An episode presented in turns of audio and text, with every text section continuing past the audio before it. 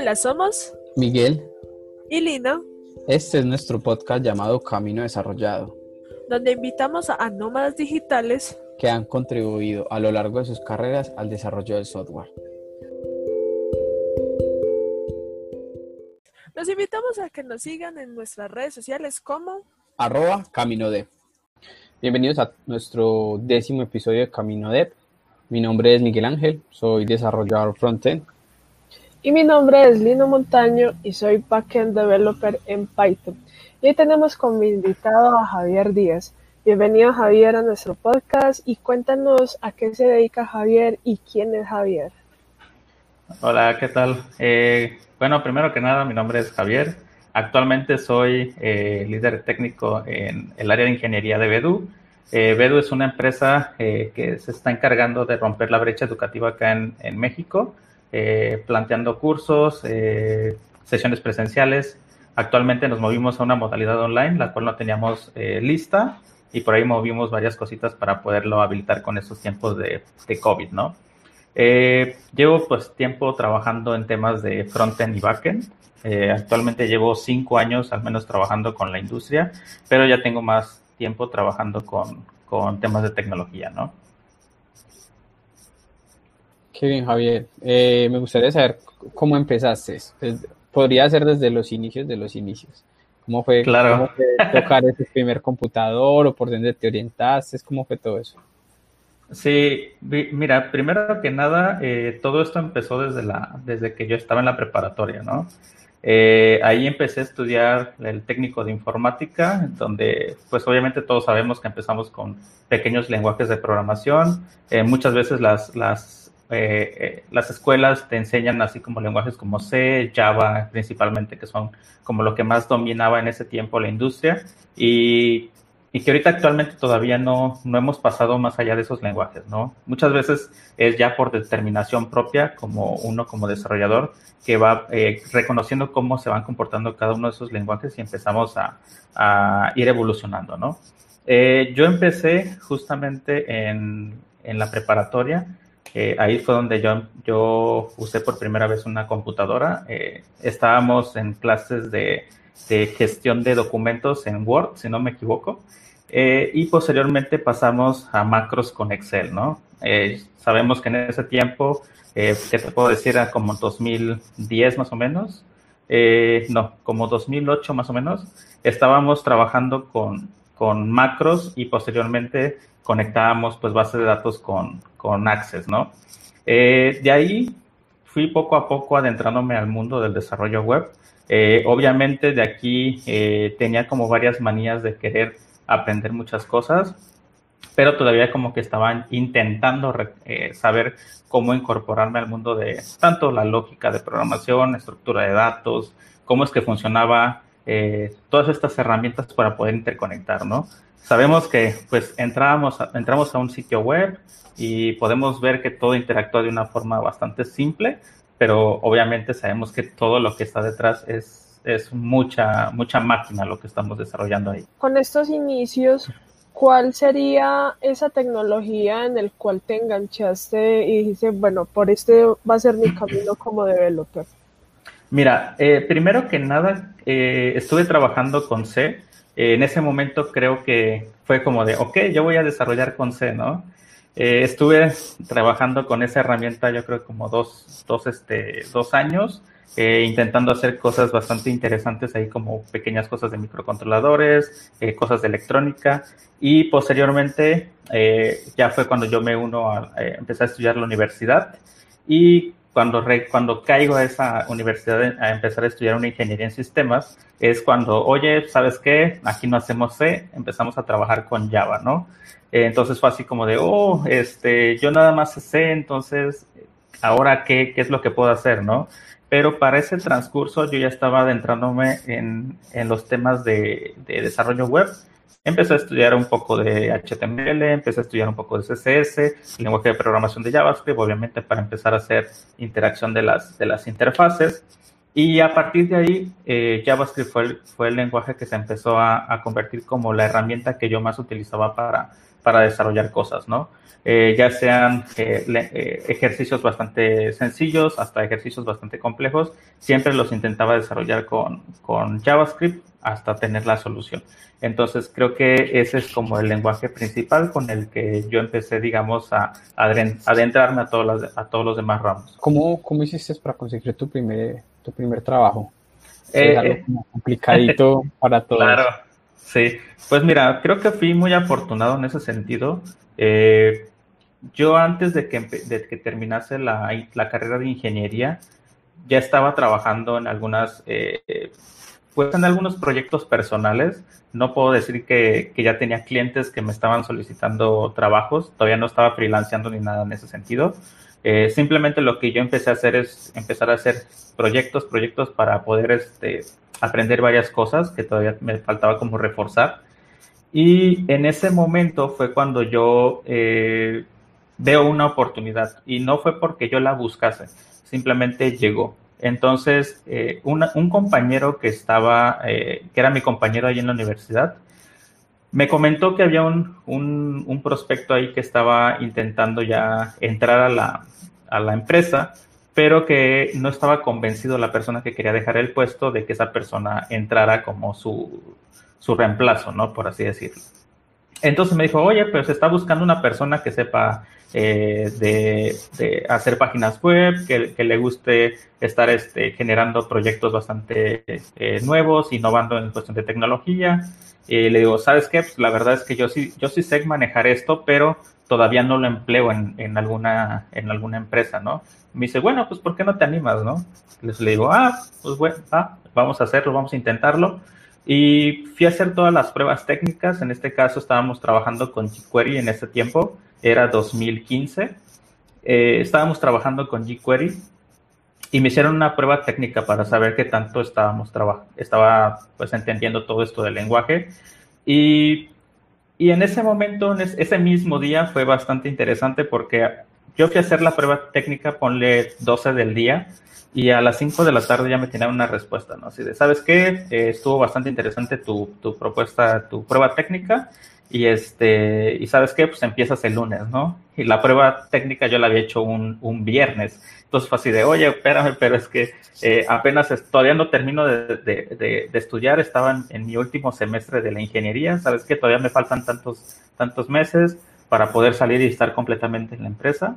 Y ya me dices, no, ¿sabes qué? No, no hay ningún problema, tú puedes salirte a hacer lo que tengas que hacer en la, en la escuela, pero tú ya aquí puedes estar viniendo a la oficina temprano, a lo mejor en las horas libres que tengas, y aquí ya puedes estar este, empezando a trabajar. Y así fue como, como empecé mi primer empleo. ¿Qué tecnologías manejabas en, eh, aparte en esa empresa? Eh, en esa empresa estábamos trabajando con, fue creo que el primer lenguaje con el que empecé a trabajar distinto de, de, este, de, de JavaScript fue PHP eh, creo que todos, sin excepción como desarrolladores, creo que en algún momento escribimos, aunque sea una pequeña línea de PHP, este, que es como el lenguaje con el que todos podemos empezar a aprender, ¿no?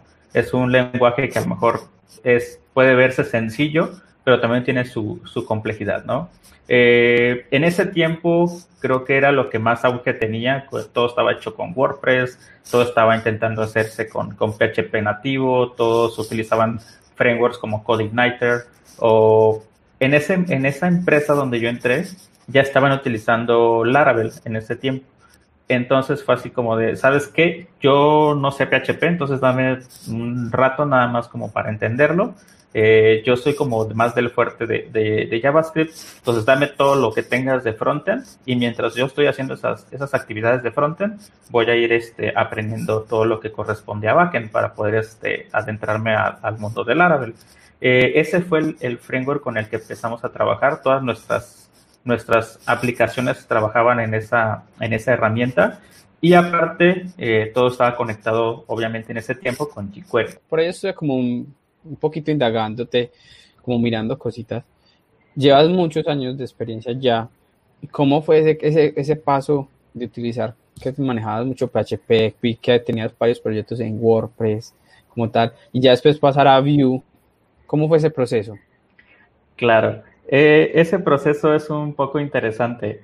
Eh, resulta que no recuerdo bien el año cuando salió la primera versión de, de Vue.js, eh, yo estaba probando la versión beta, la versión beta de la primera versión que iba a salir de, de Vue.js. Y en ese momento vi que la comunidad de Laravel empezó a adoptarlo bastante, ¿no? Se volvió como su herramienta de frontend con el cual ellos empezaban a generar toda la parte de la interacción y esto conectaba con, con su servicio de controladores y toda la parte de aplicación web, ¿no? Entonces, eh, ahí fue cuando yo empecé a aprender más sobre Vue.js, me empecé a conectar con ese framework y lo empecé a conectar con nuestras aplicaciones ahí en la, en la empresa. Dije, ¿saben qué? jQuery, eh, ¿saben qué? Nos lo está haciendo un poquito más complicado. Chequense este framework que acaba de salir. La verdad, todavía no termina de salir, pero hay que empezar a, a verlo porque esto posiblemente nos pueda ayudar a sacar nuestras aplicaciones mucho más rápido, ¿no? Eh, entonces, en ese momento, cuando sale eh, Vue.js en su versión 1, nosotros ya teníamos lista una aplicación lista para lanzarla ya con esa nueva versión de, de Vue. ¿Por qué? Porque esa era nuestra pieza con la cual estábamos experimentando. Eh, y pocos meses después de que, de que sale esa versión, yo lanzo un plugin. De hecho, son, creo que si ustedes se van a Vue Awesome en la parte de, de GitHub, es uno de, las, de los terceros, del tercer plugin que se ve en la sección de tablas, porque anteriormente nosotros estábamos trabajando con un plugin de jQuery que se llama eh, Data Tables, con el cual se generaban pues tablas de forma dinámica. Entonces, eh, yo empecé a desarrollar ese plugin con la intención de resolver eh, el tema de las tablas dentro de, de nuestra aplicación, porque teníamos todo con Data Tables y ahora era migrar exactamente esa misma funcionalidad, pero a Vue, ¿no? Entonces desarrollo el primer, el primer plugin, que es este Vue Data Source, así lo pueden encontrar en, en el ASOM de Vue. Y esa herramienta eh, me doy cuenta que muchos empezaron a, intentar eh, utilizarla. Entonces ahí fue cuando yo todavía me meto más todavía al, al, framework para intentar darle más funcionalidad, generar más este, interacciones, nuevos features, eh, y hasta ahorita me parece que ya no es una de las utilizadas porque realmente yo ya no tuve el tiempo de poderle dar el, mantenimiento adecuado, pero actualmente se encuentra como en 470 eh, estrellitas de que muchos lo siguen intentando utilizar, pero obviamente yo ahorita no tengo como la oportunidad de, de, seguir contribuyendo al proyecto, pero obviamente la, la, herramienta sigue ahí disponible por si después quieren seguir contribuyendo al plugin. Javier, qué, qué interesante eso, saber de que has contribuido al open source. ¿Cómo fue esa experiencia de contribuir a la comunidad con algo que se necesitaba? Pues, pues mira, es, es algo interesante porque creo que eh, en, ese, en ese momento, cuando uno está desarrollando una aplicación, creo que no todos pensamos en el hecho de que, oye, ¿y si hay más personas allá afuera que necesitan esto que estoy desarrollando, no? Eh, y a veces somos muy como, puede decirse envidiosos, ¿no? Que es algo que se ve muchísimo en el área de tecnología, eh, de no querer compartir con otras personas, pues tanto el conocimiento, eh, retroalimentar o que te retroalimenten, el hecho de, de, querer compartir, compartir esas experiencias, sucede muchísimo en el ámbito de tecnología. Eh, y en ese momento que yo desarrollé ese plugin, lo, primero que yo estaba pensando es, yo sé que esta herramienta en este momento puede resolver, el, puede resolver muchas cosas para aquellos que estén intentando hacer a lo mejor sus primeros eh, proyectos con, con, esta herramienta, ¿no? Y entonces, eh, al menos yo sí, yo sí creo que, que, el, contribuir al open source te ayuda muchísimo a que entiendas cómo las aplicaciones pueden ser utilizadas por otros y asimismo también que obviamente nosotros como, como consumidores de, de, la tecnología o de las herramientas que están allá afuera, también nosotros podemos aportar a lo mejor un granito de arena con algo que nosotros probamos y que vimos que falló, a lo mejor haciendo la solución o en, otra, en otro caso reportándola, ¿no? De que, oye, ¿sabes qué? Yo intenté hacer esto, pero, pero no es posible, ¿no? Y a lo mejor alguien que ya, que ya sabe cómo funciona la herramienta, sabe cómo solucionarla. Entonces, lo que estás haciendo es que así mismo, aunque tú no estés aportando código, tú ya estás aportando con el hecho de probar o testear algún, algún este, plugin de open source o alguna herramienta open source. Javier, eh, por ejemplo, a esa persona que apenas está empezando, que estar funcionando como en las tecnologías o en la programación, o quiere como aportar un, a un proyecto open source, ¿qué consejo le darías? ¿Cómo debería empezar? Sí, creo que lo, lo primero que hay que saber es de que cualquier herramienta que tú vayas a intentar aportar tu granito de arena, lo primero que tienes que hacer es analizar la herramienta, ¿sí? Hay muchas veces en las que dices, ah, ¿sabes qué? Eh, sé que eso está fallando, pero no, te, no revisas que ya alguien lo está atacando, ¿no? Eh, muchas veces las cosas que tenemos como open source son necesarias para poder este, que esa herramienta siga evolucionando, ¿no? Eh, obviamente, para poder contribuir en un proyecto open source, así sea muy pequeño o así sea muy grande, siempre debemos tener en cuenta que se requiere, eh, primero, de tiempo. Tiempo. Ocupas tener el conocimiento para hacerlo. ¿Por qué? Porque te vas a meter hasta las entrañas de esa herramienta para poder saber cómo lo vas a, cómo lo vas a testear, cómo lo vas a, modificar y sobre todo también eh, tener mucha claridad de, lo que vas a estar haciendo. Sí, porque aparte no solamente te vas a comunicar con personas de otro idioma, este, y a lo mejor tenemos, en este caso para mí es a veces muy complicado comunicarme en, temas de inglés, pero este, siempre encuentro como la manera de hacerlo, ¿no? Entonces, eh, creo que esos son como los tres pilares esenciales para poder contribuir en un, open source. Y obviamente dejar el egocentrismo, porque el open source es este es colaborar entre todos y no que porque tú hayas hecho algún algún algún este feature nuevo ya eres este mejor que otro. Debemos estar quedado un poco. y hemos visto que eres profesor en varias plataformas online. ¿Cómo ha sido esa experiencia de ya pasar, pasar de ser un desarrollador a implementar todos esos conocimientos y transmitirlos por medio de la enseñanza. Claro. Mira, eh, creo que lo más complicado que, fue para mí de moverme, de ser un desarrollador, por así decirlo, ermitaño, y empezar a convivir con, más personas que quieren adentrarse a este ámbito, eh, fue bastante, fue bastante un, salto muy interesante en ese sentido, porque eh, algo que a mí siempre me ha gustado es compartir lo que yo sé. Generalmente a mí, si yo sé algo, no me gusta quedármelo. Siempre lo, quiero estar compartiendo con, quien sea. Este, y asimismo, siempre seguir aprendiendo cosas y seguir compartiendo, ¿no? Sobre todo. Eh, entonces, el hecho de moverme a un ámbito donde querer enseñarles a otras personas a, a, este mundo de, la programación es justamente por el hecho de que a uno le pasa, ¿no? Obviamente a mí me pasó, yo no sabía exactamente nada y poco a poco fui aprendiéndolo, también guiándome en temas de eh, videos de YouTube, checando tutoriales, eh, contenido en línea, etcétera, ¿no? O incluso comprando cursos. Eh, creo que todos pasamos por, por ese punto y obviamente el hecho de que tú vayas con personas a enseñarles, creo que eso también es como estar aportando ese granito de arena que, que tú en algún momento aprovechaste eh, por tu cuenta, ¿no? Eh, entonces, cuando yo empecé a, hacer esta, esto de, empezar a dar clases, yo empecé a, hacerlo a través de, de, ahorita en la empresa en la que estoy trabajando, en este caso con, con, con. Eh, con ellos empecé a, a, dar clases en, un bootcamp de full stack JavaScript obviamente enseñando a, los chavos a aprender HTML, JavaScript, eh, etcétera. Y algo que, a mí me agrada mucho de hacerlo es el hecho de que ves a la gente y a las personas cómo van creciendo y cómo se van desarrollando de forma profesional, ¿no? Entonces creo que esa es la mayor satisfacción de querer hacerlo. Eh, y asimismo después quise hacer contenido en, línea, quise hacer mis propios videos en, YouTube. Incluso tengo unos tres videos en, un canal de, de YouTube mío eh, y son los únicos tres que tengo de donde quise aprender, eh, enseñar sobre, sobre Vue, ¿no? En, sus primer, en, su, en su versión 2.0, que en este caso ya era la, versión que había salido posterior a la 1. Eh, quise, quise enseñar lo que yo reconocía que a mí se me había complicado un poco en cuestiones de, de cómo decidir sobre temas de arquitectura en Vue. Y dije, ¿sabes qué? Lo voy a subir, no me interesa si esto no lo va a ver nadie, pero yo quiero aportar ese, ese granito.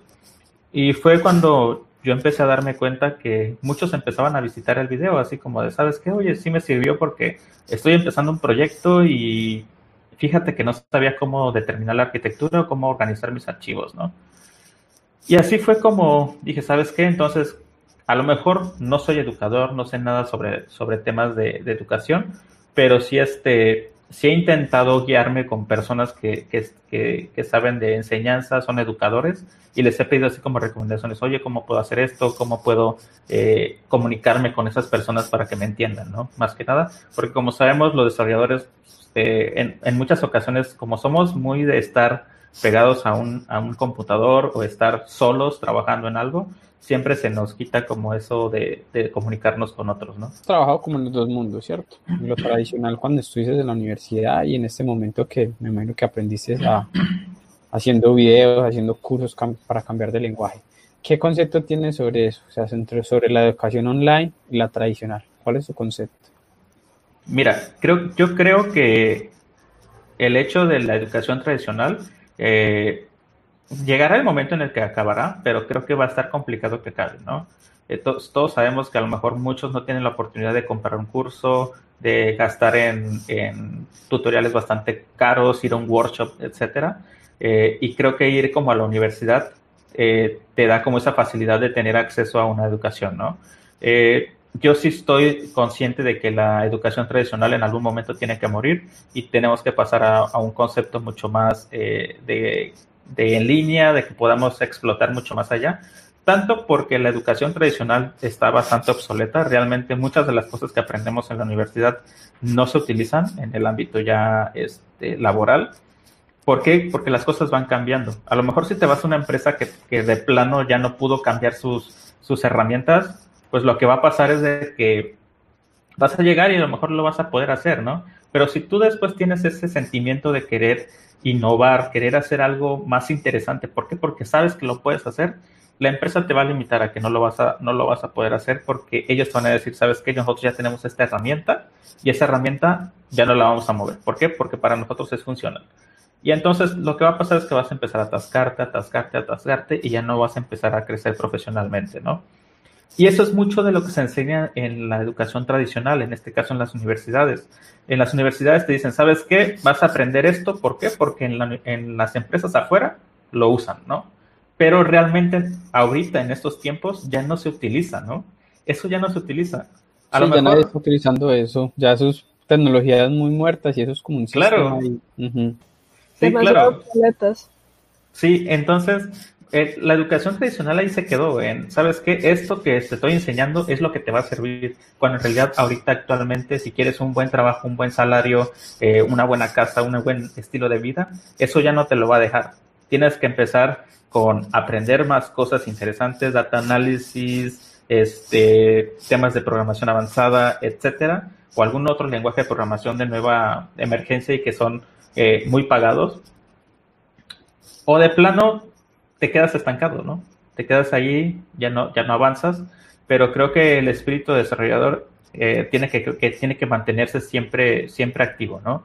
Yo sí soy de los que creo que, que, la educación online es bastante efectiva. Yo he dado clases de manera online, he dado este, cursos de manera online y hay muchas personas que realmente lo aprovechan, pero obviamente también a muchas personas se les dificulta. Y creo que al menos en este tiempo, ahorita que está con esto de, del COVID, creo que muchos se han dado cuenta de que algunas personas no están aptas ni siquiera para, como para utilizar un computador, no saben cómo utilizar a lo mejor un mouse, un teclado o cosas muy sencillas como conectarse a internet.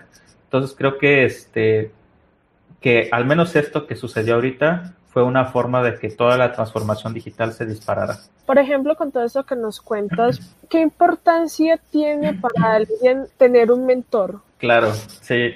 Eh, mira, te voy a contar algo. Yo cuando estaba en la, en la preparatoria, eh, yo realmente todavía no estaba como eh, sabiendo qué es lo que quería hacer, ¿no? Yo sabía que una vez que terminase la preparatoria, yo me quería ir a estudiar eh, diseño gráfico, ¿sí? ¿Por qué? Porque me gustaba eh, la carrera, por así decirlo, pero no realmente porque quisiera hacerlo, simplemente me llamaba la atención. Entonces, eh, tenía un compañero que él empezaba a hacer cosas este, bastante locas ahí, temas de, de ilustraciones, temas de lenguajes de programación, hacia páginas web, que en ese tiempo, 2008, ya más o menos sabemos cómo se veían las páginas. Tenían un poquito de, diseño, eh, pues sí, un coquetón, pero no como quisiéramos, este, o como se ven ahorita, ¿no? Que ya para, para ese tiempo ya había CS3, ¿cierto? Pero no solamente era como flats, yo no creo que había green, sino que era, era bonito, no tan feo, pero no era como tan, tan novedoso como es hoy en día, ¿cierto? Claro, claro. Sí, en ese tiempo eran como cositas muy sencillas, estaba apenas como entrando lo de hacer sitios web minimalistas y que fueran sencillos, ¿no? Estaba apenas como en tendencia a eso. Entonces, eh, veo que él empieza a hacer ese tipo de proyectos y fue cuando yo empiezo a seguir como su, su patrón, ¿no? De, oye, ¿sabes qué? Él está aprendiendo esto, bueno, vamos a aprender eso.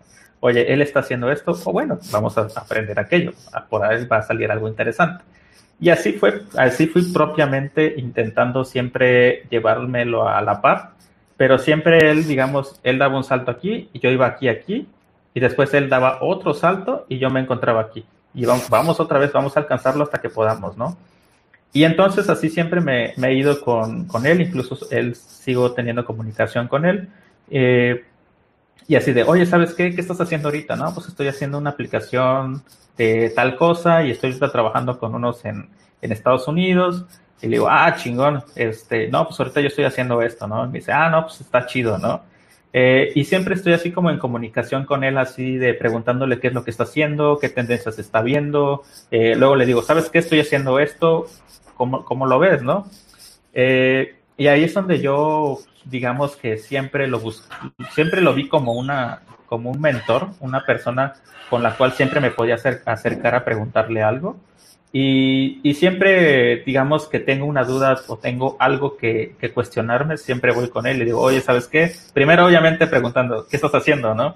Y ya después, oye, ¿sabes qué? Tengo este problema, ¿cómo, cómo crees que lo podría resolver? Estamos hablando que esa persona ha sido como, como quien te, te inspira a ser mejor o tienes una persona a que siempre está como, como como, como que una lucha constante con esa persona para ser mejor. Eh, creo que él es la persona, ¿sí? Él, es, él siempre ha sido mi mentor y eh, al menos a él sí lo considero una persona bastante fuerte en ámbitos de tecnología. Entonces, yo sé que si ahorita, por ejemplo, dejo de hacer algo, él va a seguir haciendo cosas más arriba y ya cuando lo, lo vuelva a contactar, va a decir, ¿sabes qué? Yo ya estoy haciendo esto de acá. Y yo así de, oh, pues yo apenas estaba haciendo esto de acá, ¿no?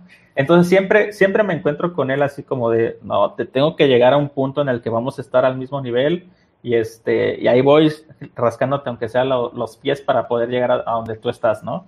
Este, y siempre, siempre para mí ha sido de, te voy a ver como un reto carnal, pero este, tú sabes que eres mi, mi amigo, pero tengo que llegar a un punto en el que el alumno tiene que ganarle al, al maestro, ¿no? Eh, para poder lograr el objetivo en este caso mío. Y él también siente lo mismo, él también dice, no, yo me voy a, a, proponer ser mejor. sí, claro, claro, sí, siempre ha pasado eso. Este, y siempre estamos así como de, no, pues es que yo, yo aprendí esto. Ah, no, sí, pero yo lo aprendí hace tres días. Y así estamos como jugando, obviamente no es como de... es una competencia sana, también así, una competencia sana de...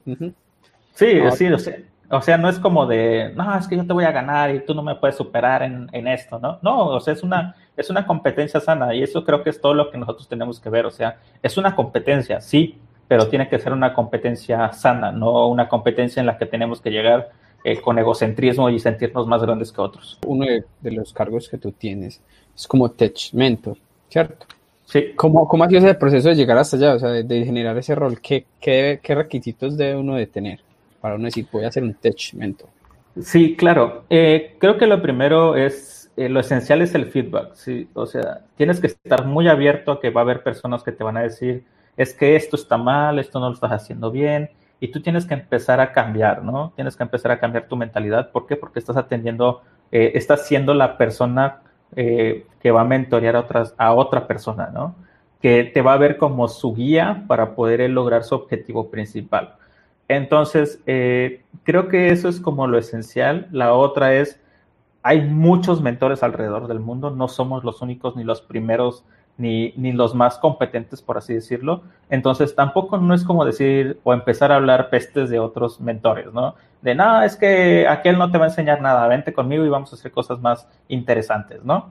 Este, eso es esencial, esencial de mantenerse humildes. Hay que mantenerse muy humildes, muy abiertos. Eh, no hay que cuestionar absolutamente nada de lo que te esté diciendo y sobre todo sabes que estás lidiando con personas que apenas están aprendiendo. Tú empezaste desde ese punto, tú empezaste ahí, no tienes por qué ponerte por encima de otras personas cuando sabes que tú empezaste de ahí. Entonces, tienes que ponerte en sus zapatos, tienes que ponerte en ese Javier, por ejemplo, en ese Javier que yo fui en aquel tiempo que no sabía absolutamente nada y ahora a lo mejor te hace un poco más, pero te tienes que poner en sus zapatos, ¿sí? ¿Por qué? Porque tienes que forjar a esa persona para que sea lo que él necesita hacer y por eso te está buscando, para que tú seas esa persona que lo guíe a lograr su objetivo. Súper. Por ejemplo, Javier, con todo esto que nos contás y todo el tiempo que esto acarrea, ¿cuál es la metodología que utilizas para, para manejar todo este tiempo? Claro. Eh, mira, realmente eh, he tenido muchos problemas en cuestiones de, siempre el tiempo, ¿no? Ahorita me está comiendo mucho eh, el trabajo, estoy tratando de darme al menos un tiempo para mí, para estar con, mi familia, eh, estar con mi esposa. Eh, pero siempre tenemos ese problema, ¿no? Uno cuando está como mentor, una, una persona que siempre está eh, enseñando a otras o intentando siempre dar su granito de arena hacia, hacia, el, hacia el mundo, siempre tenemos un tiempo bastante acotado, ¿no? Entonces, creo que lo esencial siempre es organizarte. Eso es como el punto esencial. Siempre te tienes que organizar, pero obviamente eh, muchas veces no puedes como tener como prioridad otras cosas, ¿no? Eh, a mí realmente sí ha sido un poco complicado. A veces me da como para atender a dos personas a lo mucho, estar mentoreando las eh, dos personas al mes. ¿Por qué? Porque a veces tengo muchos proyectos, a veces tengo este, que estar pues mentoreando también a mi equipo con el que estoy trabajando en la empresa. tengo como proyectos más interesantes que también van saliendo, entonces tengo que estar ahí como también al tanto de eso y muchas veces como que no me da el tiempo, ¿no? Pero siempre lo esencial, con lo cual yo al menos sí he estado trabajando, es el tema de la organización. Como le decía ahorita a, a, Calypso, que por ahí tenemos un, un, tema pendiente, este, realmente lo estoy trabajando, estoy generando todo, pero obviamente en ese tiempo eh, también tengo que ir a hacer otras cosas, luego se me vienen otras tareas que no, que no tenía este, contempladas y van saliendo muchas cosas, ¿no? Que entorpecen también como que esa metodología que a, veces uno plantea. ¿Y qué, qué, programas utilizas de pronto que, quieras compartir? Eh, mira, uno de los problemas eh, creo que, que, me, que, me, pasó eh, fue, fue cuando apenas iba, iba a grabar con Platzi. con Platzi me pasó un problema y que a partir de ahí empecé a dejar de hacerlo y fue el procrastinar, ¿sí? Creo que algo que nos pasa mucho también a los desarrolladores es de que procrastinamos mucho. Entonces, eh, sucede que a lo mejor estamos resolviendo algún, algún problema, eh, nos, distraemos, nos distraemos con alguna otra, alguna otra situación y perdemos el tiempo, ¿no? Eh, algo que sí me ha tocado a mí hacer y que al menos yo sí recomiendo mucho es el tema del pomodoro. cuando yo realmente me quiero concentrar en hacer algo, pongo pomodoro, ¿no? 25 minutos, hago lo que tengo que hacer, después me voy 10 minutos a lo que tenga que hacer, vuelvo a poner otros 15 minutos, después otros 5 minutos de, receso y así sucesivamente, ¿no? Eh, eso lo que ayuda mucho es de que a lo mejor al principio lo vas a sentir como de, es que tengo que estar 25 minutos sentado ahí, después otros 5 minutos tengo que, que, hacer lo que tenía que hacer, después otros 25 minutos, pero eso lo que en realidad te enseña es a generar un hábito, un hábito para que tú estés consciente de que te tienes que concentrar cuando te tengas que concentrar y en algún momento también tienes que dejar de hacerlo para poder eh, despabilar un poco tu mente y poder sacar las ideas más fluidas. Creo que eso es, eso es lo que a mí me ha funcionado.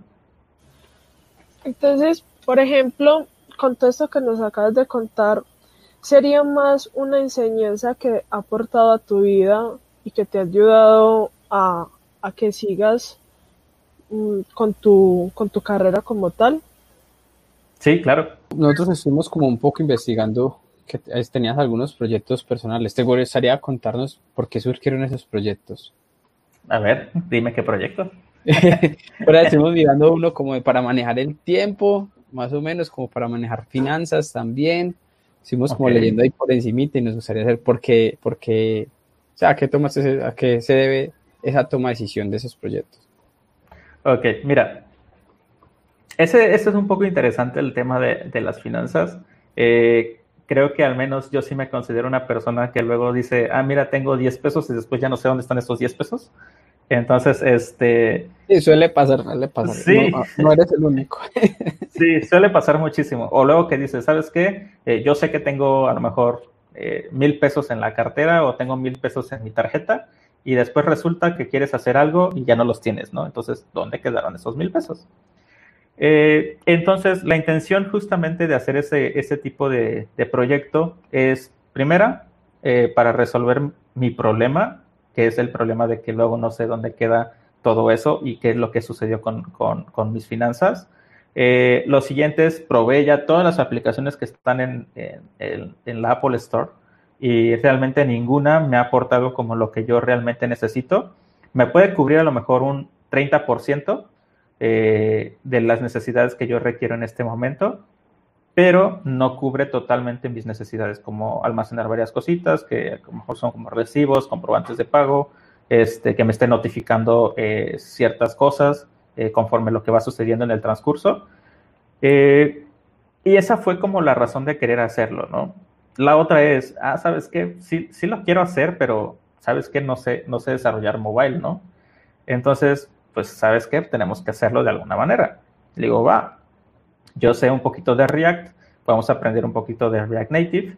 Eh, me metí, estuve trabajando, eh, después, como te digo, estuve trabajando con esa herramienta, hice una pequeña adaptación eh, sencilla y después conozco Flutter. Y fue cuando digo, oh, otra cosa que aprender.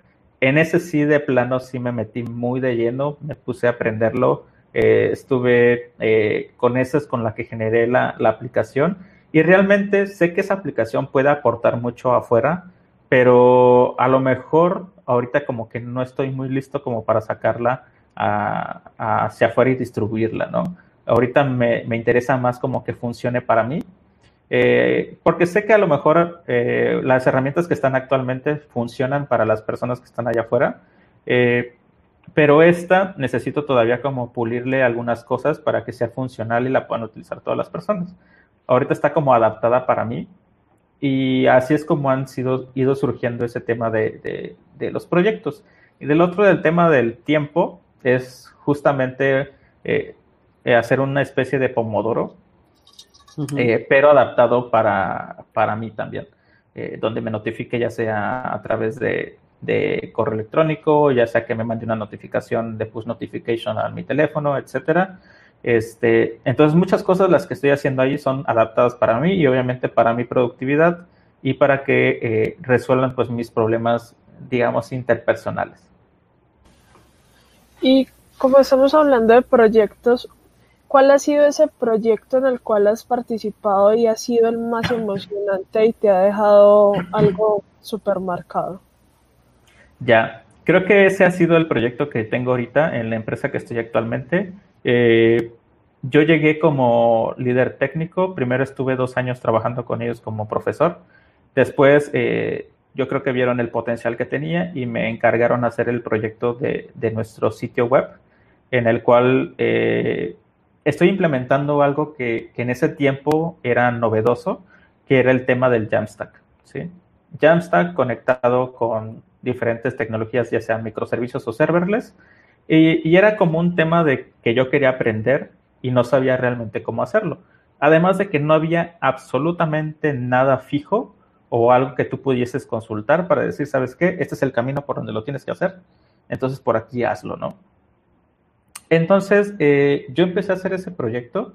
Eh, ese proyecto tuvo bastante enseñanzas desde cómo conectar eh, una aplicación sencilla de un sitio web en Jamstack que solamente son contenidos estáticos, puro HTML. Tiene poca interacción, pero todo se conecta a, servicios de backend, ¿no? Y de ahí viene el otro tema, que es, estamos todos acostumbrados a trabajar siempre con temas de microservicios.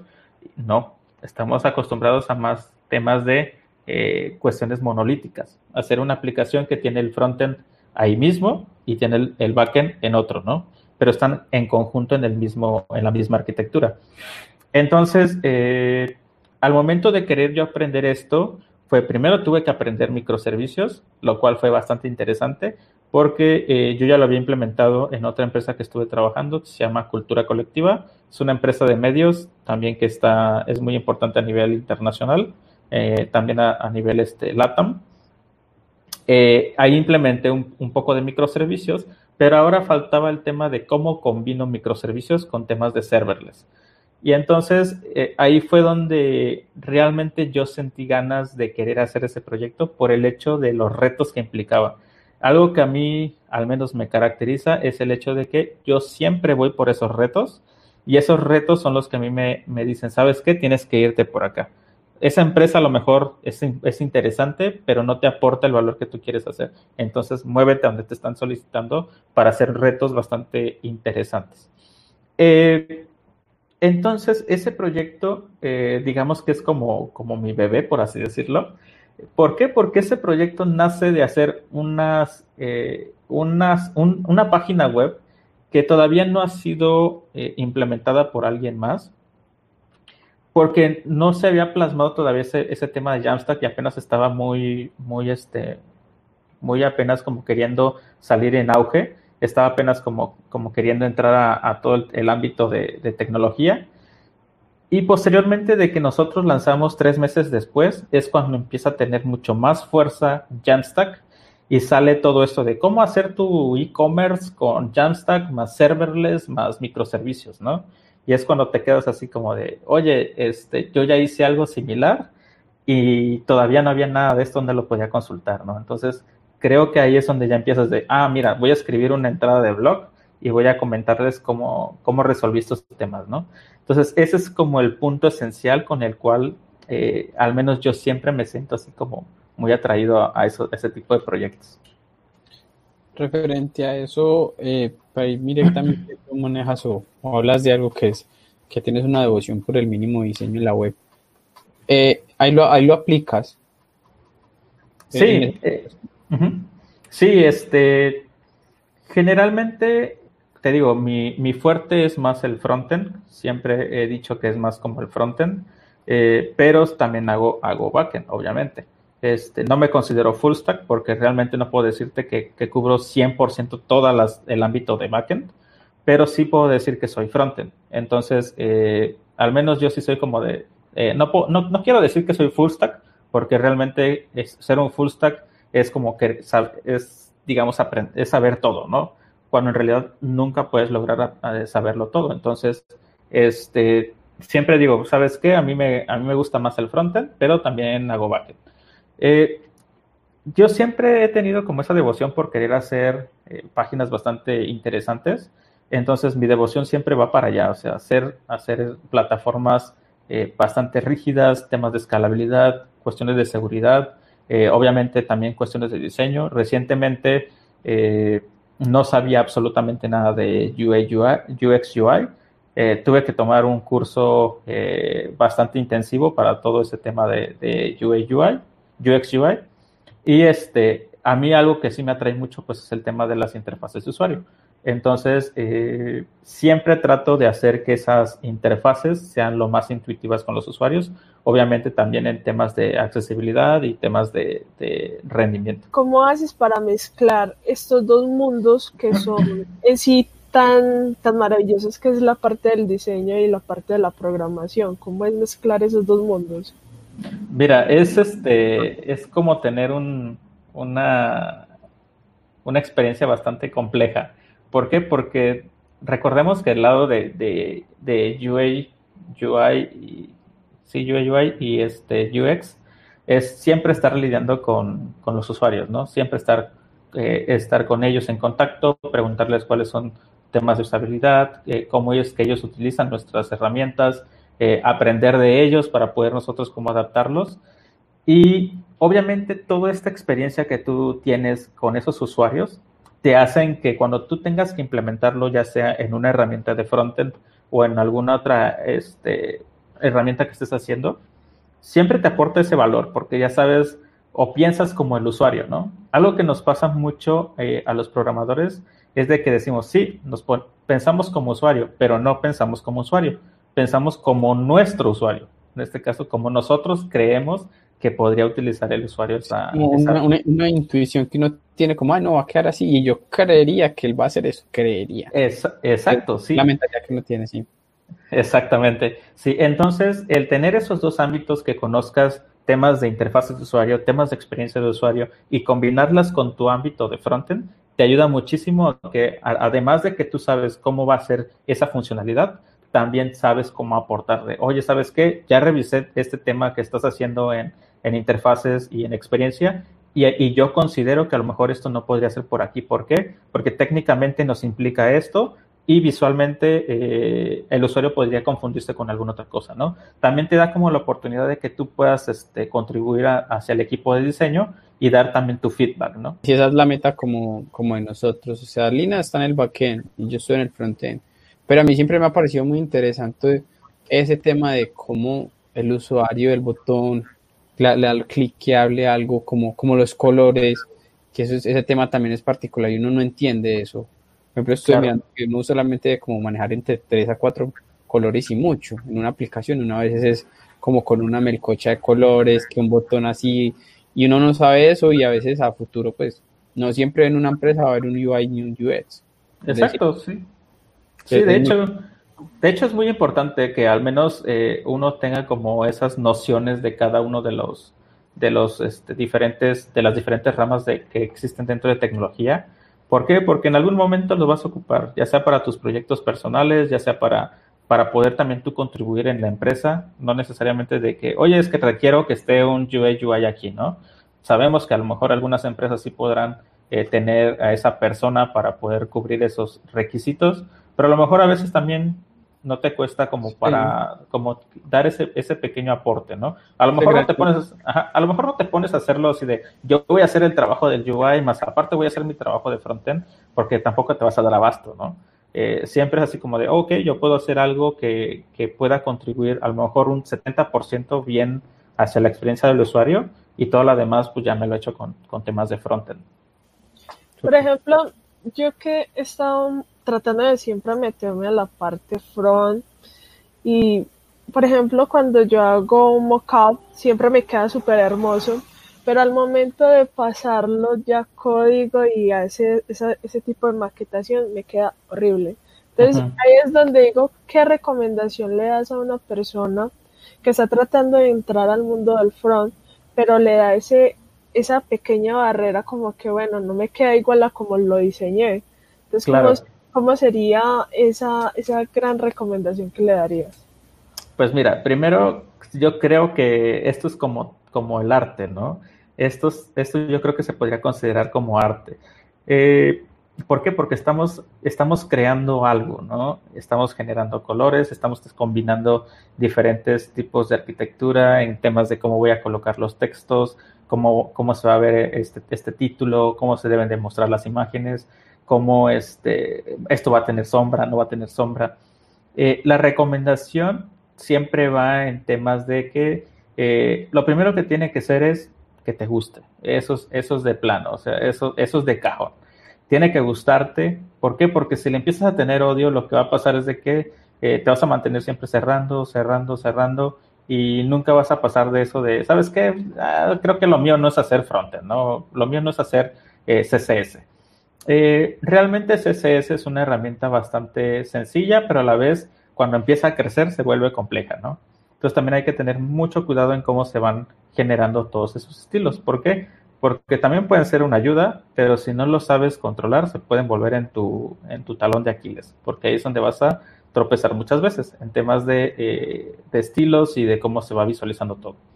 Eh, lo segundo es siempre irse por primero lo más esencial, yo lo que siempre hago es primero hacer toda la parte de los layouts, que es que se vea como se tiene que ver en cuestión de arquitectura, donde se ven los, las secciones, este cuadro donde tiene que ir, las columnas cómo van a ir.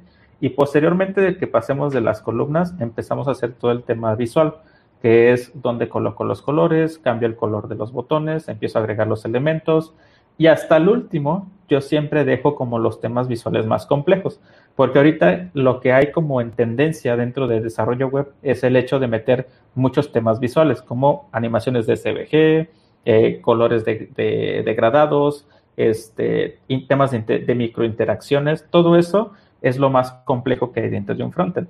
¿Por qué? Porque empiezas a agregar más elementos a tu, a tu sitio web y les tienes que empezar a dar interacción y estilos. Obviamente, eh, siempre hay que, hay que pensar que esto es un arte y obviamente el arte siempre es tener como esa, esa mentalidad de esto tiene que ser perfecto, tiene que quedar bonito y obviamente nunca dejar de esforzarse por querer hacerlo. Eh, Javier, no sé si de pronto has escuchado este esa terminología o ese tema que se está manejando que es el pixel perfect. ¿Cuál es tu opinión de eso? Mira, creo que, creo que el Pixel Perfect, eh, al menos yo considero que sí ya está pasando un poquito de moda.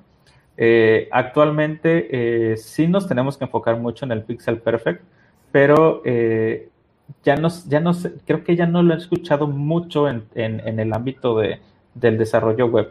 Lo he visto más en términos de, diseño, pero ya en, en, sitios web ya no he visto mucho el pixel perfect, ya todo se ha ido más como a temas minimalistas, cosas más simples, eh, incluso lo que está pasando ahorita con Apple, de que se están yendo hasta por, por iconos bastante así como de, hace unos 5 años o 10 años atrás, eh, realmente como que está viendo un retroceso en ese, en ese sentido. El Pixel Perfect, creo que eh, en ese tiempo que se empezó a utilizar mucho, eh, fue bastante interesante porque los sitios web eh, se veían con muchos detalles, desde un bordecito que tenía otro bordecito eh, blanco y que hacía como que se mostrara por encima, botones que tenían bordes que hacían simular un botón. creo que eso dejó de, usarse hace, hace unos dos años, un año, a lo mucho, pero en, diseño lo siguen utilizando para otros tipos de interacciones como temas editoriales, eh, pero en sitio web ya no lo, no lo he visto mucho, ¿eh? no lo he visto. Por ejemplo, Javier, con todo esto que ya nos has contado, ¿cómo ha sido esa experiencia de impartir todo tu conocimiento, pero por medio de conferencias o meetups y eventos online? ¿Cómo, cómo te preparas para, para ser un speaker? Claro. Eh, primero, eh, cuando yo empecé a hacer esto de, querer hablar al público, eh, es algo que se me complicaba, se me complicaba mucho, ¿no? Por el hecho de que, de que no me comunicaba con muchas personas, a veces no hablaba con, demasiadas personas, entonces eh, el estar hablando, estar eh, intentando conectar con esas personas, o luego hubo una vez que fui a hacer una, conferencia y no falta el de ah, voy a ver a un conferencista cómo da su, conferencia, ¿no? Entonces te pones a ver un video en YouTube y empiezas a ver, ah, mira, interactúa con los, con los, este, con los, con las personas de la audiencia, les hace bromas, eh, empieza a platicar con uno, le empieza a hacer preguntas a otro. Ok, vamos a hacer algo así. Entonces te vas con la idea de que eso es como entrar en, entrar con la audiencia y empezar a, a generar pues mejor dinámica con ellos y hubo una vez que fui a hacer una, conferencia, creo que era como la segunda que iba a hacer. Eh, iba súper nervioso, iba así como de chales que no sé cómo le voy a hacer, son muchas personas, eh, pero va, lo vamos a intentar, ¿no? Todo iba bien, iba bien tranquilo, estaba platicando con ellos, iba todo bien ameno. Y a mí resulta de, ah, ¿sabes qué? Es que también viene, viene el video de ayer que, que esta persona hizo una broma. A ver, vamos a bromear un poquito, ¿no? Lanzo la broma y silencio total, ¿no? Es así como de chale, ¿y ahora, ahora qué hice? Te, empiezas a desanimar porque en ese momento es cuando ya estás, ya estás con el ánimo hasta arriba, haces la broma y ¡pum! se te cae todo, ¿no? Y entonces ahí vas de nuevo, empiezas a levantar y obviamente la audiencia deja de seguirte, ¿no? Porque ya no te siguió el, eh, el chiste, ya no empiezan a interactuar contigo, empieza a, a, sentirse como más presión, empiezas a sudar, entonces, este, creo que algo esencial de ser speaker es siempre eh, prepararse. Creo que eso sí es, es, esencial, prepararse. La segunda es, hay que perder el nervio. Eh, eso, es, eso es esencial. La primera conferencia que me tocó a mí hacerla, creo que fue un poco ruda, porque me tocó hacerla para 400 personas en la universidad. Este, y fue así como de, imagínate, estás en un escenario chiquito, estás en un escenario y estás viendo a 400 personas atrás, ¿no? Y es así como de, tengo que hablarles de, en ese momento creo que les iba a hablar de, de Ionic, en ese tiempo estaba también muy, muy de moda hacer aplicaciones con Ionic. Les iba a hablar sobre esa, sobre esa herramienta y era así como de, ok, estoy listo para, para dar la conferencia. Era la primera vez que lo iba a hacer y cuando salgo es así como que te sientes muy presionado, o sea, de haces un solo error y 400 personas van a empezar a, decir de cosas, ¿no? Y es cuando te empieza también uno como speaker, creo que también te tomas muy, muchas veces el muy a pecho el, el hecho de el cómo va a hablar la, cómo van a hablar las personas. ¿Por qué? Porque al final de cuentas es, así es como te van a empezar a ver, ¿no? Y por eso eres un eres speaker. Pero obviamente esa experiencia creo que la tienen que vivir todos, todos los que quieran ser o quieran llegar a ser speakers, porque así es la única manera en la que te quitas el miedo de hablarle a toda una audiencia. Con, tocando como el tema pues de, de como el conocimiento y hacer esas cosas, como hacer esas cosas diferentes, llamémoslo así. Eh, me imagino que tú todavía de sentir el, el, el síndrome del impostor, o si ya lo superaste o lo estás superando, ¿cómo lo haces? Pues mira, eh, créeme que todavía es una, una, lucha constante porque muchas veces te confundes, ¿no? Te confundes eh, en el hecho de, si estás yendo por el buen, bien, por el buen camino, estás eh, guiándote bien o, qué estás haciendo, ¿no? Eh, muchas veces me ha pasado eso. Creo que no lo he logrado al 100% pues dejar, dejar atrás. Creo que todavía me mantengo con, él, con ello todavía sigo lidiando, obviamente, como creo que la mayoría seguimos lidiando con ese, con ese tema. Eh, yo al menos sí me considero que todavía sigo lidiando con él. Okay. Por ejemplo, cuando te sientes muy atascado en un problema, ¿cuál es la forma o esa estrategia que implementas para, para poderlo resolver? Mira, eh, yo tengo un librito, no recuerdo ahorita el nombre, pero se llama 33 formas en las que piensan los expertos. Me parece que es un librito cuadrado amarillo. Este, igual si tengo la oportunidad, por ahí lo publico en, en mi Twitter. Eh, en ese libro eh, te explican las 33 maneras en las que los expertos piensan. En este caso, cómo piensan al resolver sus problemas. Eh, lo primero que al menos yo considero que debería siempre hacerse para justamente no tener esos atascos bastante complejos, es el hecho de siempre pensar en hacer las cosas lo más sencillo posible. ¿sí? Algo que nos pasa muchísimo a los desarrolladores es de que estamos trabajando en algo y siempre nos queremos ir o siempre nos vamos por lo más complejo. ¿sí? Por eso es que la primera forma en la que los expertos piensan es justamente en pensar en hacer las cosas lo más sencillas posible. ¿Por qué? Porque de esa manera resuelven lo que tienen que resolver. Si, más adelante salen más cosas, las vuelven a resolver. Pero en ese momento tienes que resolver lo que te están diciendo. En este caso, si tienes que poner un botón de color amarillo, es ponerlo amarillo y hasta ahí. No tienes por qué ir a hacer otra cosa. Oye, ¿sabes qué? Es que encontré este problema, lo voy a solucionar también acá, ¿no?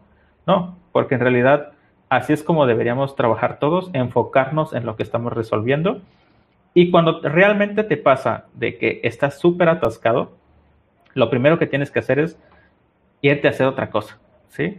No, de nada te sirve que estés pensando tres horas en cómo lo vas a resolver, porque no lo vas a resolver. Estás intentando, intentando, intentando, que en ese momento estás resolviéndolo de una manera, ya lo resolviste de 10 maneras distintas y vuelves a la primera forma en la que lo intentaste resolver. Entonces, de nada sirve que estés pensándolo tres horas para poderlo resolver. Mejor o haces otra cosa, empiezas a hacer otra cosa y en algún momento te va a llegar la idea en cómo lo vas a resolver. ¿Por qué? Porque así funcionamos. Lamentablemente así funcionamos. Nosotros en algún momento vamos a estar haciendo algo, incluso tomando la ducha, porque ya te fuiste a, a relajar un rato y estás, o estás cenando y en ese momento estás acá imaginando, ¿no? Pensando, oye, y si lo resuelvo así, y bla, bla, bla, estás en el, estás en el baño dándote un, un, una ducha, sales y dices, ¿sabes qué? Ya sé cómo lo voy a resolver. Y empiezas a escribirlo, empiezas a escribirlo, o si tienes la oportunidad de sentarte a hacerlo, pues lo haces, ¿no? Hablando como eso de decisiones y de formas, al pesar del tiempo, ¿cuál ha sido como la decisión más difícil que te ha tocado tomar?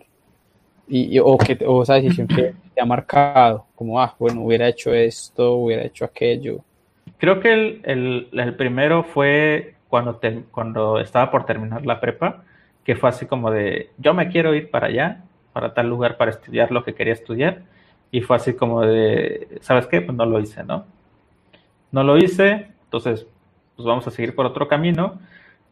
Pero resulta que esa decisión fue exactamente la que tenía que suceder, porque debido a eso fue como yo empecé a, estudiar todo el tema de tecnologías eh, de, lo que ahorita sé. Entonces esa decisión fue como la que marcó el hecho de que yo lograra forjarme como lo que soy ahora. Entonces, eh, creo que eso ha sido como lo que más me ha marcado. Yo quería estudiar algo, pero realmente creo que eso no era lo que tenía que estudiar y resultó que mi pasión era otro, otra cosa. Con esto que nos dices, si no hubiera existido la programación, ¿qué carrera hubieras escogido? Mira, yo tenía pensado estudiar diseño gráfico porque de alguna forma me atraía, ¿sí? Yo no sé dibujar, primero que nada, no sé dibujar. Eh, no tengo creatividad en términos de, de, hacer este, que se vea bonito y todo eso. Digo, a lo mejor ahorita ya logré explotarlo un poco más, por el hecho de que... De creo, que... creo, que todos tenemos esa, esa manía, no sabemos dibujar, no tenemos creatividad. claro, este, entonces, eh, pues, o, sea, como porque quería estudiar diseño, digo, no tenía como... muchas personas que estudian diseño gráfico o hacen diseño gráfico tienen la, la mano para hacerlo, tienen esa creatividad de que se les viene una idea, la plasman, ¿no? Y les queda chulísima, ¿no? Eh, pero realmente no sé por qué quería estudiar eh, diseño gráfico, simplemente era como de, lo quiero estudiar. Algo me decía que eran de, los, que, de los que en el, en el colegio, no sé si tu mamá o tu papá te hacían los dibujos. A mí siempre me decían eso, que era sí. sí. que tuvimos una, unas madres muy alcahuetas o unos padres muy alcahuetas y eso fue que no, no desarrollamos el dibujo. Sí, no, peor aún, cuando te tenían que hacer las maquetas, ¿no? y se la hacía la mamá. ok, ok, retomando así como, como los inicios tuyos, a pesar del tiempo y de la experiencia que, te, que llevas, me gustaría saber qué consejo le harías a esa persona que, que está empezando en las, en las TIC, ya sea programación, diseño, marketing. O sea, ¿qué consejo te ha servido demasiado y que, lo que te gustaría compartirlo? Sí, yo algo que le recomiendo mucho a, mucho a mis alumnos, eh, aquellos que están apenas aprendiendo, aquellos que quieren aprender, es tecnología, la puede aprender cualquier persona, no necesariamente una persona que está aprendiendo ingeniería es la única que lo va a saber. Sí, generalmente puedes aprender tecnología en cualquier punto. Eh, puede ser enfermero, puede ser bombero, puede ser chef, porque incluso me ha tocado alumnos que han sido chef y después cambiaron totalmente de carrera, ya no son chef y lanzaron, porque tomaron un curso de programación y lanzaron su aplicación para vender comida a domicilio, etcétera, ¿no? Eh, o hay, por ejemplo, personas, me tocó hace apenas unos, unos meses un alumno que era bombero, y lo que hizo fue desarrollar un botón de pánico en su aplicación para que así mismo fuera más directo con su estación de, bomberos.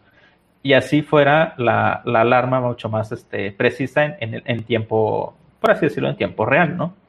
Para que en cuanto eh, fuera el incidente, se comunicaran con ellos y vámonos rápido a atender el, problema.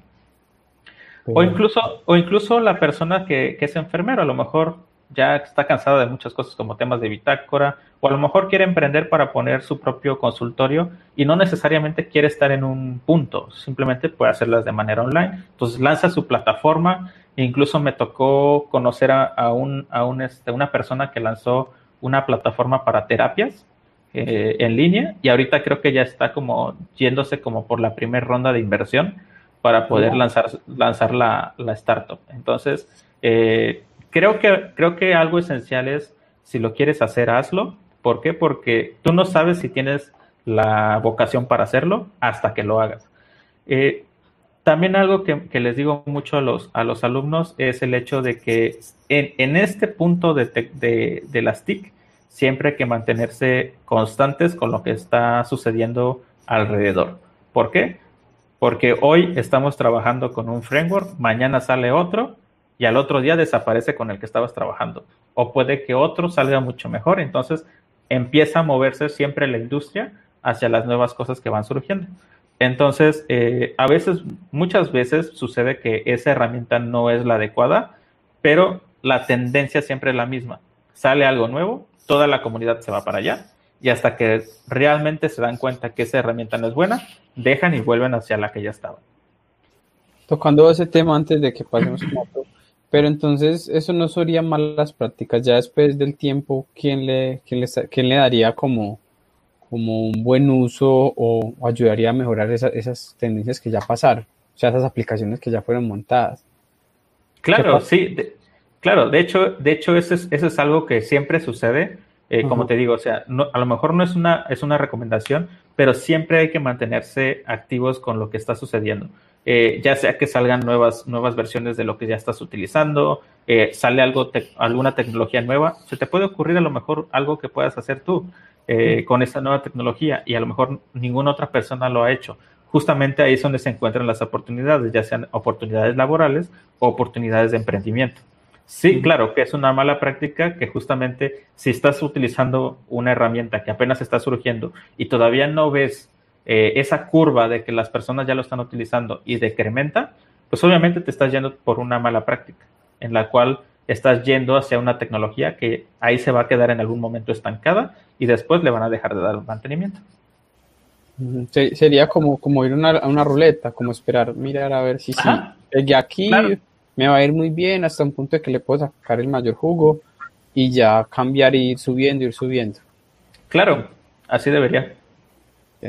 Pero entonces no se quedaría como un estado de una zona de confort. Eh, no, justamente la intención es nosotros como programadores o como personas, ya sea ingenieros o personas que aprendieron tecnología por su cuenta, eh, lo mejor es no quedarse en una, bueno, al menos yo considero que no deberíamos quedarnos en una zona de confort, porque quedarte en una zona de confort no te asegura que a lo mejor en esos, a lo mejor ahorita estás, estás trabajando por cinco años. Después de esos cinco años, estás cinco años con esa tecnología y ya no aprendiste nada, nada más de otra que están eh, saliendo o cosas nuevas que están surgiendo. Entonces, cuando tú ya de esos cinco años quieres pasarte a otra cosa, vas a llegar a un punto en el que van a estar esas tecnologías ya muy repuntadas arriba y te va a tocar empezar desde cero. Entonces, no hay como mantenerse eh, siempre aprendiendo cosas y al menos yo sí no considero que lo correcto sea quedarse en una zona de confort. Entonces, por ejemplo, tengo una inquietud, ¿cómo, ¿cómo crees que uno podría identificar cuando ya uno cumplió el ciclo, ya sea en una empresa o en un tipo de lenguaje? Claro, a mí me pasó, me pasó una vez esto eh, en mi primer trabajo. ¿sí? Eh, mi primer trabajo fue primero estar innovando, generando proyectos. Eh, ¿Por qué? Porque apenas iba iniciando y esa empresa estaba sacando muchísimos proyectos. Después llegó el punto en el que esos proyectos dejaron de ser, dejaron de hacerse y yo empecé únicamente a encargarme de darles mantenimiento lo más básico en mantenimiento, y después a solamente escribir líneas de CSS y de HTML para nuevas secciones que estuvieses haciendo. En ese momento en el que yo vi que se notó eso, dije, ¿sabes qué? Yo no me voy a quedar aquí. ¿Por qué? Porque aquí ya nada más lo que estoy haciendo es escribir CSS, cambiando colores y cambiando ciertas cositas, pero ya esto ya no es un reto, esto ya sé cómo hacerlo. Entonces, ¿para qué me quedo otros dos años aquí si voy a seguir haciendo exactamente lo mismo y ya no voy a poder hacer nada nuevo. Entonces, en ese punto fue cuando dije, ¿sabes qué? Me voy por otro reto. ¿Por qué? Porque yo quiero seguir creciendo profesionalmente. No me quiero quedar aquí. Como para, para ir tocando como otros temitas, aparte de la programación, me imagino que debe ser tu hobby, ¿qué otros hobbies tienes? Eh, pues mira, tengo, tengo varios. Me gusta leer mucho. Eh, me dice mi esposa que soy un traga, traga libros. Generalmente, generalmente me, me, me, la paso leyendo, a veces me leo como hasta 5, 7, a veces hasta 10 libros al mes. Entonces, este, siempre me mantengo así como, como leyendo. Eh, pero ella me dice algo, algo interesante, de como por qué te la pasas leyendo tantos libros, pero no son, algunos son, digamos, tres libros son de novelas o cosas así de ciencia ficción, y todos los demás libros son de tecnología. Eh, me gusta, me gusta leerlos porque muchas veces ahí vienen cosas eh, prácticas, cosas que alguien ha implementado. Eh, muchas veces a, algunos no les gusta leer libros porque luego dicen, ¿sabes qué? Es que el libro se desactualiza bien rápido, ¿no? Pero siempre yo tengo, digamos, la noción de que eso es como una biblioteca. Si después necesitas consultar algo, ahí va a estar el libro. Ese libro a lo mejor puede estar desactualizado en ese momento, pero te puede dar la idea de cómo resolverlo. Ahí está la idea. Que después veas con qué lo vas a resolver es otra cosa. Además de eso, eh, a veces me doy como la, oportunidad de jugar un poco.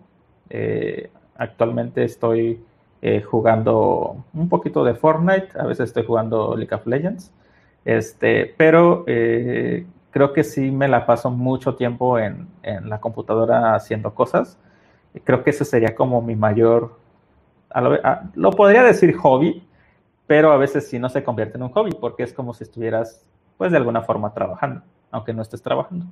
¿Cómo crees, Javier, que será la programación durante los 10 próximos años? Pues mira, creo que, creo que van a ser unos años bastante interesantes.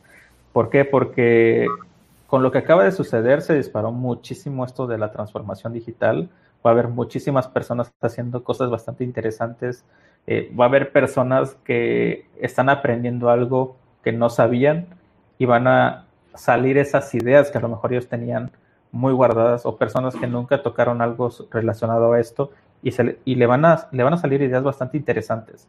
Eh, creo que en, en estos 10 años van a ocurrir muchas cosas con el tema de inteligencia artificial, van a ocurrir muchas cosas con el, todo esto, este tema del análisis de datos. Creo que todavía le hace falta un poquito más de empuje, ya va teniendo ese empuje que necesita para poder este, hacer cosas bastante interesantes, pero le hace falta ese empuje a todo ese análisis de datos de toda la información que tenemos eh, a nuestras manos.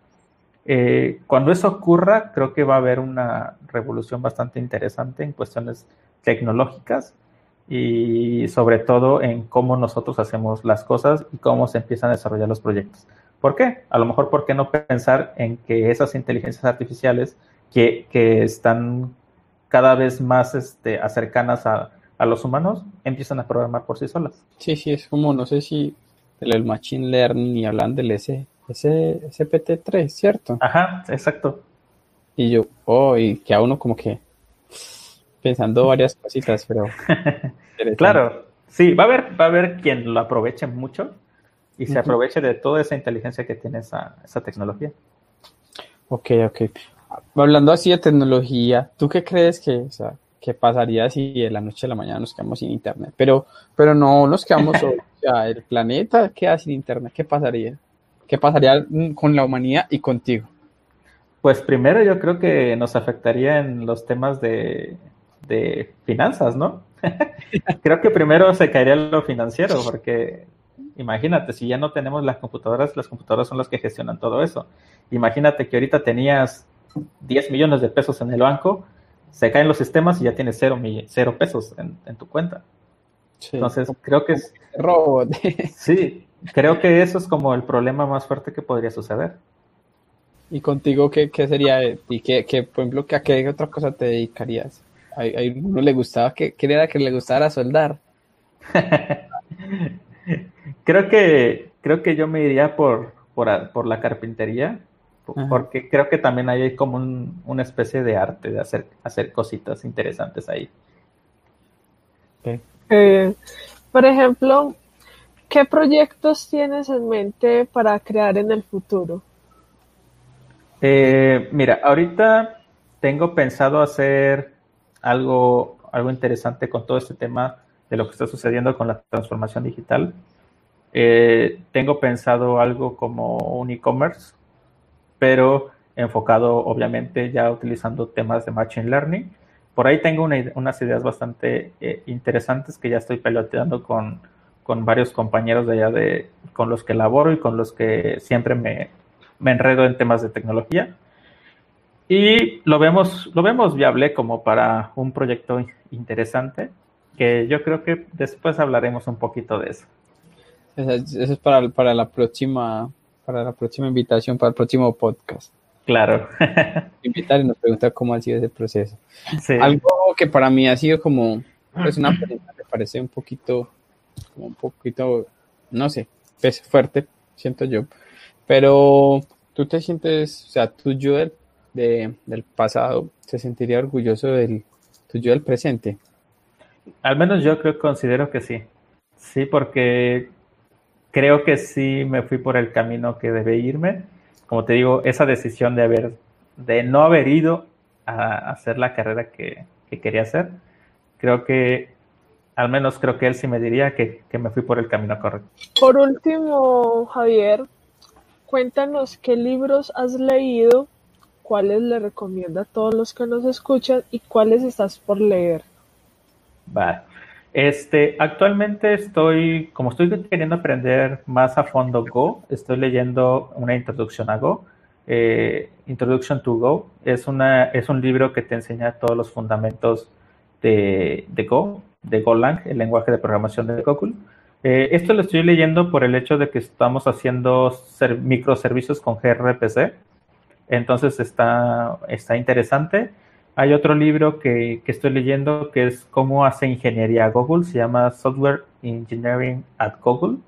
Eh, ese libro sí es un poquito más grande eh, y en ese libro te relatan el cómo se hace la ingeniería en Google, cómo hacen sus metodologías de trabajo, eh, cómo lideran a los equipos, cómo es que te tienes que, que, portar con ellos, cómo es que tienes que hacer que ellos también crezcan y se conviertan en eso que tú eres actualmente y que eres como el mentor para que ellos también logren ser eso. Eh, estoy leyendo eh, otro que es el de microservicios, microservicios in depth. Este es algo sobre microservicios en profundidad. Eh, ¿Por qué? Porque estoy viendo varios, varios temas como más complejos de temas de autenticación, temas de interconectividad de sistemas. ¿Por qué? Sabemos que cuando nosotros trabajamos con un monolito, todo lo tenemos a la mano. Cuando estamos trabajando como, como microservicios, todo está separado. Entonces, obviamente, la primera es los monolíticos, te dan la ventaja de que es mucho más simple gestionarlos. Los microservicios, obviamente, se vuelven más complejos entre más microservicios generes. Entonces, todo este tema de cómo orquestas esos servicios, cómo los generas, eh, al menos ahorita es como lo que considero un poco más interesante de, de saberlo entonces ahorita estoy leyendo, estoy leyendo esos libros. Igual y si tengo la oportunidad, subo todos los libros ahí en, en, mi Twitter para que los tengan a la mano. Quiero dar las gracias por haber estado en nuestro podcast y regalar ustedes. tus redes sociales para que todos los que nos escuchen te sigan. Claro, primero que nada me pueden encontrar en Twitter como arroba coderdías. Eh, también pueden entrar a mi sitio web coderdias.me, ahí van a poder encontrar eh, más redes sociales como Dribble donde subo algunos de mis diseños. Eh, también ahí tengo varios de mis proyectos en los cuales he estado trabajando. Eh, actualmente tengo mi canal en, en, YouTube, el cual lo pueden encontrar como eh, dímelo, dímelo en código, así lo van a encontrar. en ese voy a estar publicando posteriormente más entradas de, de, contenido en cuanto tenga la oportunidad de hacerlo. Y eh, en GitHub me pueden encontrar igual como Coder 10. Ahí tengo varios códigos, igual se los pueden, si, los, si les gusta estar analizando cosas. Allá hay varios códigos que tengo ya eh, guardados. Si hay algo que les pueda servir, ahí van a estar. Muchísimas gracias, hombre Javier. Y a todos los que nos escuchan para que sigan a Javier en sus redes sociales. Si nos están viendo desde YouTube, recuerda suscribirte y darle a la campanita para recordarte cada vez que nosotros estamos subiendo cada sábado estos podcasts con nuestros grandes invitados. Y, y si nos estás escuchando desde Spotify, dale a seguirnos. Síganos por nuestras redes sociales como Camino Dev. Y a Javier, muchísimas gracias por estar en nuestros podcasts. Muchas gracias por la invitación. Muchísimas gracias a ti. Chao. Chao. Bye.